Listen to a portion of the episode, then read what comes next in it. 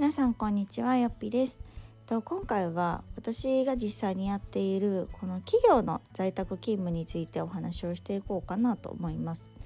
えっと今まあ、在宅勤務というか自宅で働くっていうと、まあ、どうしてもこうフリーランスの傾向が高いというかフリーランスにならないと難しいんでしょうって考える方とかまあ、こう単発のお仕事ねあの前にもお話ししましたがクラウドソーシングで、えっとまあ、単発のお仕事をやるっていう選択をする方が多いかなと思うんですけど中にはそういう本当に一つの企業ですよねの中で、まあ、パートだったりとか、まあ、あまり正社員はもしかしたら少ないかもしれないですけど、まあ、パートとか業務委託とかで在宅勤務ができるっていう求人があったりします。なのでちょっとその働き方について今回はお話をしていこうかなと思いますが、えっと、私がまあまず何でそれを選んだかっていうとできるだけ継続した仕事がしたかったんですね。例えばクラウドワークスとかの案件って一件やったら終わりっていうパターンがまあ多いんですよ。もちろん継続もあるんですけどなかなかまあそこに出会えるのが難しかったりとかあとこう完全にフリーでやるんじゃなくって私はパートっていうかそういう何て言うんだろうな時給で働きたかったんですね。っていうのもまだその時はフリーの仕事をしてなかったので、あの自分でフリーでどこまでやっていけるか分かんないっていうのもあったし、あの時給で働いてた方がちょっと精神的な安心材料になるかなっていうのがまあ大きな理由で、まあ、できたらパートという形で働けたらいいなと思っていました。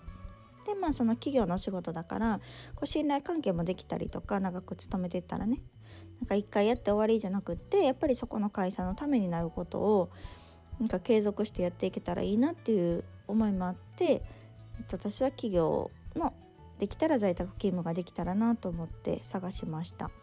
でそのメリットについては、まあ、実際今も3年以上働いてるんですけどたくさん感じていて、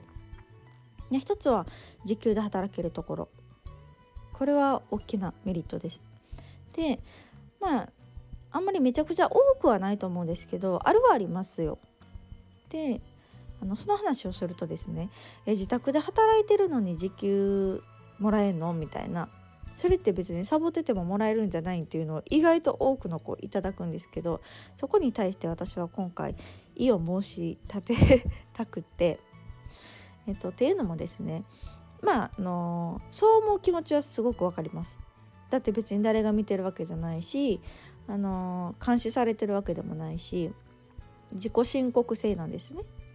なので私が例えば今日6時間働きました7時間働きましたって言って、まあ、その分の、まあ、お給料いただくっていう形になってはいるんですけどでもあのー、すごく自分が実際やってみて思うのはやっぱりね果主義だと思うんです。例えばうんそれって結構信頼関係で成り立ってるところが多くってそのまあ月じゃあ何十時間働きましたお給料いくらですってなったそのお給料に対してその人がそのそれ企画に見合った結果を出してたりとか価値が提供できてたら私は問題ないと思うんですね。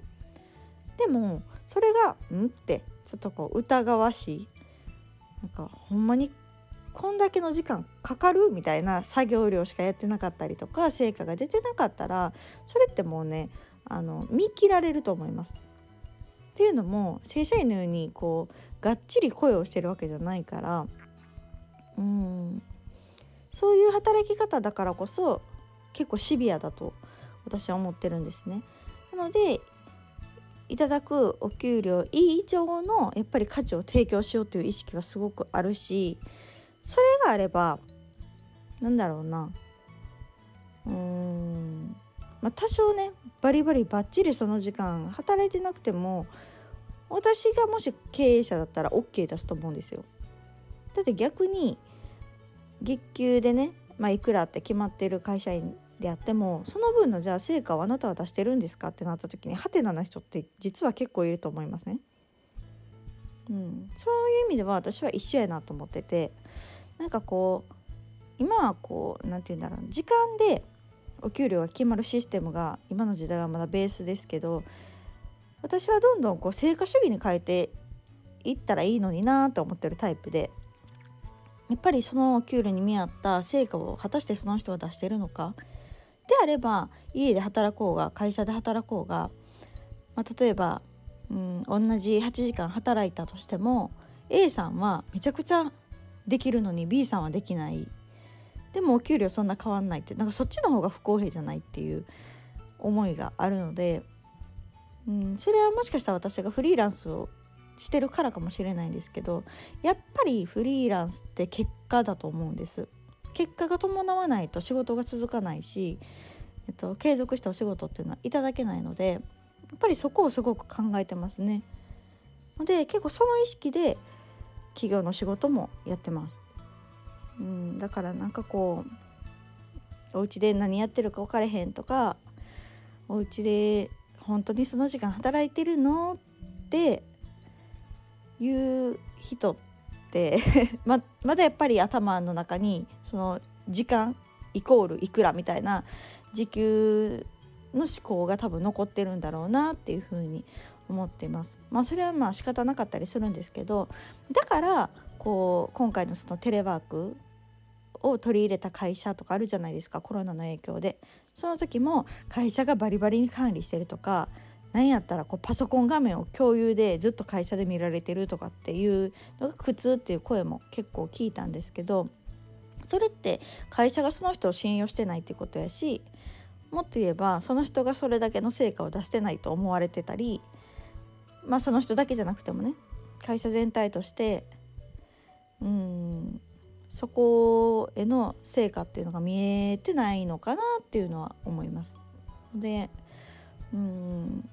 厳しいかもしれないけどそこの結果がないともしかしたら企業のお仕事であっても在宅で働くっていうのは難しいかもしれないですね。うんやっぱりそこにいればいいっていうもんじゃないしその時間その仕事に当ててたらそのお給料がもらえるっていうわけではないかもしれないです。やっぱりその人が場所を選ばずどこで働いてても結果出してくれるからいいよねっていう上で成り立ってると思うのでうーん多分そこさえしっかりやっていれば全然自宅で働くことは可能だしもっと言えば雇用されなくてもフリーで働くことも全然できると思います。のでやっぱりこうよくねいいよねって言われるけれども結構それはそれでね大変だったりすると思ってます。やっぱり目に見えてわかる成果を出し続けるっていうのは結構難しいことなのかなというふうに思っているのでうーんたまにそう言ってねみんなとちょっと喋ってる時間もお給料もらえる方が羨ましいなって思う時 も私もありますけれどもまあまあそんなこと言ってもね仕方がないしなかなかこう自分の仕事がどういう成果につながってどういう利益につながってるのかっていうのを考えるようになるのって私はフリーになってからなのでやっぱりこうね教育現場にいた時ってどうしても目の前の生徒の成果だったりとかっていうところに目が行くし、まあ、それが本来そうあるべきだと思うんですけどやっぱりこうなかなかね会社の業務とかってしてたらいざ自分がやってる今の作業が何につながってじゃあいくらの収益として売り上げ上げてるのかってなかなかそこまで考えなかったりするじゃないですか。営業さんとかだったらね考えるかもしれないけどやっぱりそこまでの想像することがすごい大事やなっていうのはフリーになってめちゃめちゃ考えました。うん、やっぱり会社員であっても会社の利益がないとねもちろんお給料が出ないわけでじゃあその利益を出すためにはどうしたらいいのかっていう思考を持っておくっていうのはやっぱりこう働く者としてすごく大事だと思うし、うんまあ、フリーはその思考が本当不可欠だなと考えているので、うん、そういう意味でも会社のね企業の在宅勤務で働く人今後働きたいなと思ってる人はその思考があってその結果を出していけば全然いけるかなっていう気はしますが今日はちょっと難しい話になったかもしれませんが結構聞かれることが多いのであのまあまあこうね在宅勤務でパートで働くってすごく恵まれてるしあの私は好きな働き方ではあるんですけれどもそういうサボってたら首切られるよっていう話です。うん、やっぱりしっかり成果を出して結果を出し続けていかないとやっぱりそこって絶対ね伝わると思うし、うん、信頼関係が崩れちゃうと思うのでそういうところを私は意識しておりますというお話をさせていただきました。ではまた次回の放送をお楽しみに。さようなら。